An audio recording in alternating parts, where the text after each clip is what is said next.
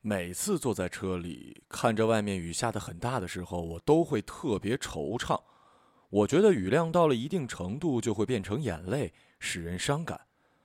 但其实不应该，因为雨下的越大，就会有越多的人坐我的车。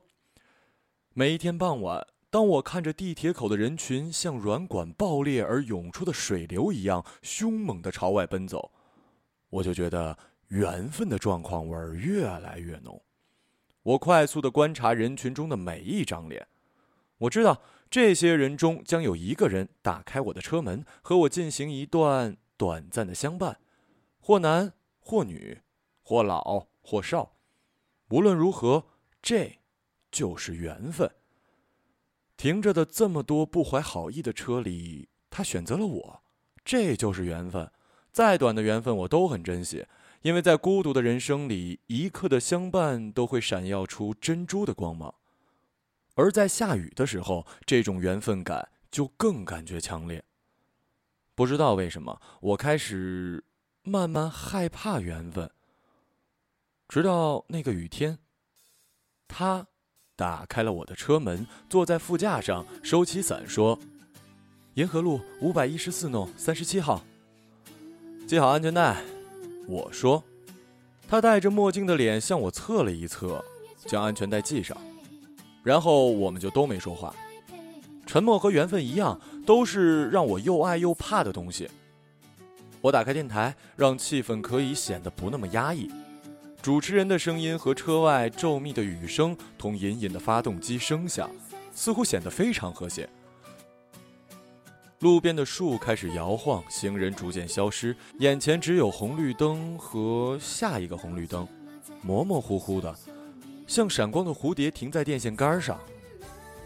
这一期正讲到夏天，据说民谣吉他的声音能够代表夏天，我将信将疑，这只是因为现在是夏天而已，与吉他无关。不过后来我相信了。车内响起了吉他声。我坐在椅子上，看日出复活；我坐在夕阳里，看城市的衰弱。我摘下一片叶子，让它代替我，观察离开后的变化。身边的女人跟着唱道：“你喜欢陈绮贞啊？以前喜欢，现在不了。为什么呀？太多人喜欢了，我就不喜欢了。”我看不见他的眼神，却能闻到他的发香。天色渐渐暗起来，我打开了近光灯，暴雨变得更加晶莹美丽。电台里的声音还在缓缓地唱道：“别让我飞，将我温柔圈养。”车到了他家楼下，我开了车内的小灯。他一面付钱，一面问我：“你明天还在那里吗？”“啊，我还是那个点下班，不要走啊。”“嗯。”还有，这个，他把车前活性炭偶玩具拿了起来，说：“我帮你换了它。”为什么？这是什么？一路平安吗？是啊，可是，这是只麋鹿啊！说完便笑着离开了，黑色的长发融进了夜色之中。我觉得人有的时候很奇怪。我时常站在阳台上观察对面的楼房，看着夜晚降临时一盏又一盏的灯熄灭，一盏又一盏的灯又亮了起来。我的视野里，十几个家庭，十几个人生，十几个故事，同时发生。在这个角落暗下的灯光，总会在另一个地方同时点亮。在四楼某护士的哭闹声中，我同时看到了六楼某人喝酒庆祝。我这时候深刻的察觉到，我们都是芸芸众生里的一束野草。其实，所有发生在我们身上的故事都不是故事，但当我们转过身面对自己的情书和纪念物时，却总是会忘了一点，而把自己当做某个芸芸众生之外的特例，比所有人都更为悲伤和敏感的特例。胖胖啊，胖胖。胖胖，胖胖，我对着脸盆里的乌龟说：“明天会不会下雨啊？”他一双乌黑的眼睛看着我不动。胖胖，胖胖，你孤单不孤单啊？他依旧没任何反应。我提醒你啊，胖胖，以前的人呢，都是先把你烤熟了，再把你的贝壳掰下来，再问你问题。如果你下个问题还这样敷衍我，我可就不客气了啊！他慢慢的往前爬了两步，脸盆里浅浅的水泛起了波动。哎，你说，她有没有男朋友？胖胖将头缩进了壳里。第二天雨势依旧危险，他如约而至，收好了雨伞，系好安全带，从包里拿出一个唐老鸭车载玩偶。撕下底部的贴纸，二话不说贴在了车前面。看，这个比那个麋鹿吉利多了。他得意地说：“唐老鸭，这怎么吉利了？总之不是麋鹿啊，而且人人都认识。人人都认识有什么好的？一举一动，所有人都知道，不是很麻烦吗？”唐老鸭巨大的脑袋随着车辆的前行，一左一右不停地摇晃。像是在偷听我们讲话。和昨天同样的路，同样的树，同样的红绿灯，同样的蝴蝶发出忽明忽暗的光亮。唯一的区别是，这次我没有再放电台，因为我们开始攀谈起来。他是一名服装设计师，从小就对服饰敏感，对路上行人的衣服搭配和风格几乎达到了过目不忘的地步。以此为职业，也算是实现了童年的夙愿。只不过他分辨人脸似乎有些难度，据说这叫脸盲症。我于是叫他用手机拍下我的样子，多看看，下次就会记住了。他没有照做。到了他家楼下，我开了车内小灯，他一把捧过我的头，转过去面对他，用隔在墨镜后面的一双眼注视着我，吓了我一跳。过了好久，他说：“ 我记住了。”你的样子，我望着他润泽而柔美的黑发说：“你呢，能不能摘下眼镜啊？”不行。他轻轻的，却又很坚定。为什么呀？要保持神秘感啊。什么时候能摘下来啊？缘分足够的时候。哎，你知道吗？这世界上啊，曾经有一条鲸鱼。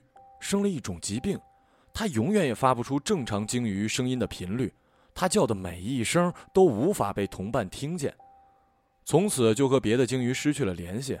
可是它并不觉得自己有问题，所以一直到死之前，它都在拼命的在海中呼唤着，直到最后都没有一条鲸鱼理睬它。于是它就这样在孤独的大海里。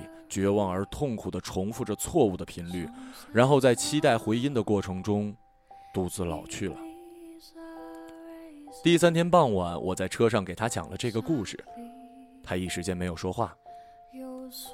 人到底在什么时候才不会孤独呢？如果两个人在一起，是不是就真的不孤独了呢？或许我就是那条频率错误的鲸鱼，或许也不是。因为这个世界上没有两个人会拥有完全相同的频率，我们一直在猜测和推断中共同生活，然后相拥相爱，但是人们永远都听不到我内心的呼唤，而他们也一样。我没有询问他的名字，也没有索要他的电话号码，似乎我下意识地预感到，一旦我有办法联系到他，我又将一下子变回孤独。孤独总会在意想不到的时候出现，在他还没出现的时候，我并不想改变现状，这样或许他就永远不会出现了。但接下去的四十八小时，我充分体验到了这样的坏处。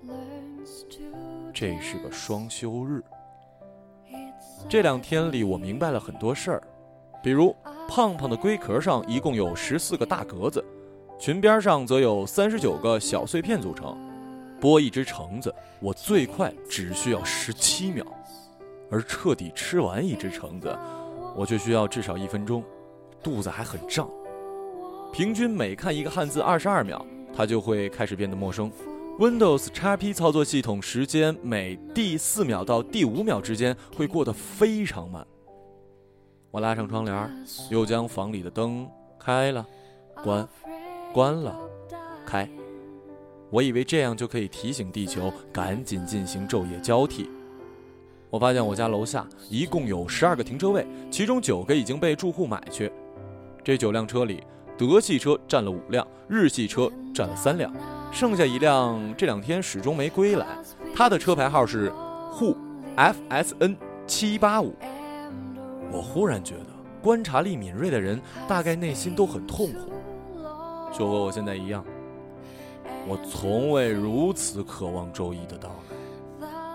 周一的天气意外的好。黄昏的时候，一个中年男人打开了车门。我告诉他，我等人呢。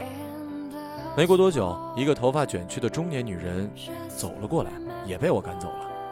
这样的人来了六七次，直到天色很暗，我才意识到，他今天不会来了。最后一对父子坐上了我的车。月光清凉，车厢漆黑。父亲对疲惫的儿子说：“乖，很快到家了，妈妈做了好多饭菜呢。”我注意到路边的树上叶子居然开始掉落了，可是现在只有初夏。我告诉自己，那一定是棵很伤心、很伤心的树。胖胖，胖胖，明天他会出现吗？唐老鸭。唐老鸭，明天他会出现吗？我的一个朋友曾经对我说：“如果你开始想念一个人，你就输了。”我不是输不起的人，我也不是怕输的人，只是尽管我输了，我也没觉得他赢了什么。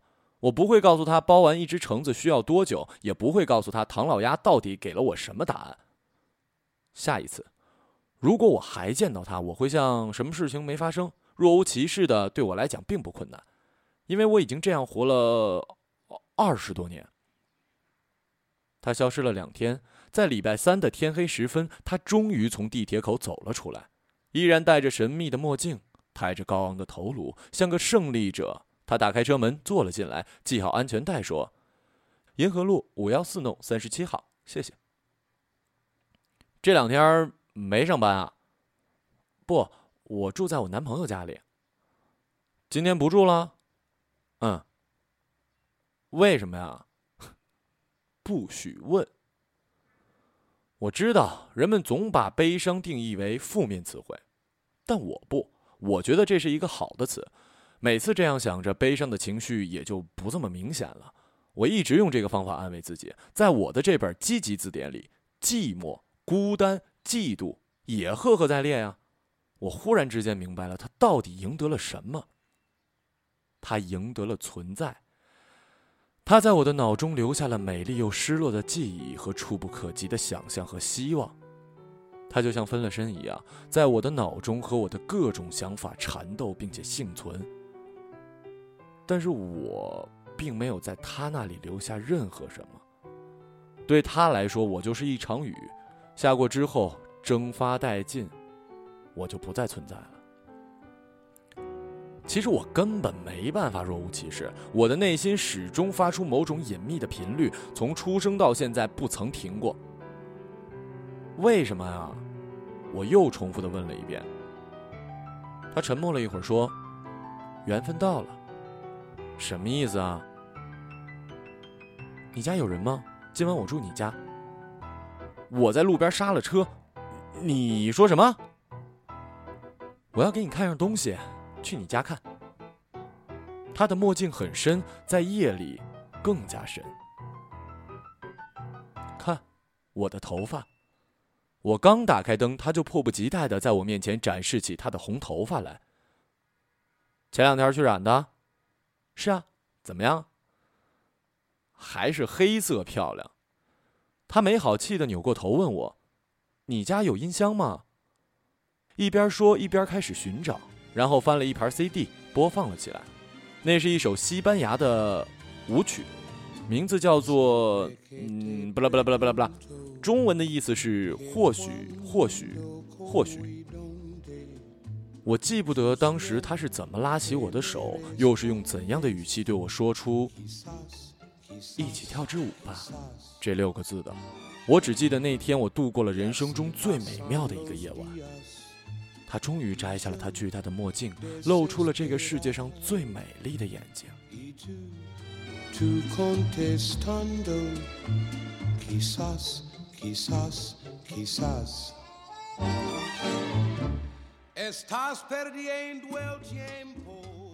当时的我并不知道，这是我最后一次见他。第二天早晨，我送他去地铁口。他跟随汹涌的人流一同钻到地铁口去的背影，就是我当时最后一次对他的印象。他像是一个凡人，一个和我没有发生任何故事的人，和他身前身后的所有陌生人一样，在这势不可挡的人群中渐渐消失。之后很长一段时间里，我依然每天守在那儿。当我意识到他真的不会再来的时候，我终于学会了不再对胖胖讲话。我在他始终觉得这只是一场游戏，并且坚信自己一直是赢家。可他并不知道他并没有胜利，因为我没有留下他任何的联系方式，也不知道他的身世。我一直都明白，他也是芸芸众生中最普通的一员，在他心底也在用着我们所不了解的频率呼唤着什么。我终于觉得，站在阳台上所望去的千家万户里，有我的一世一灯。三个月后的某一天，雨又下得很大。我和女友一起回到家，发现门口用吸盘挂着两个鲸鱼的公仔，一个蓝色，一个红色。我忽然间听到心底发出一声高亢的嘶鸣，然后不顾身后的女友，下楼开动我的车，只想一头栽进这滂沱的大雨里，像闯入一片寒冷而孤独的海洋。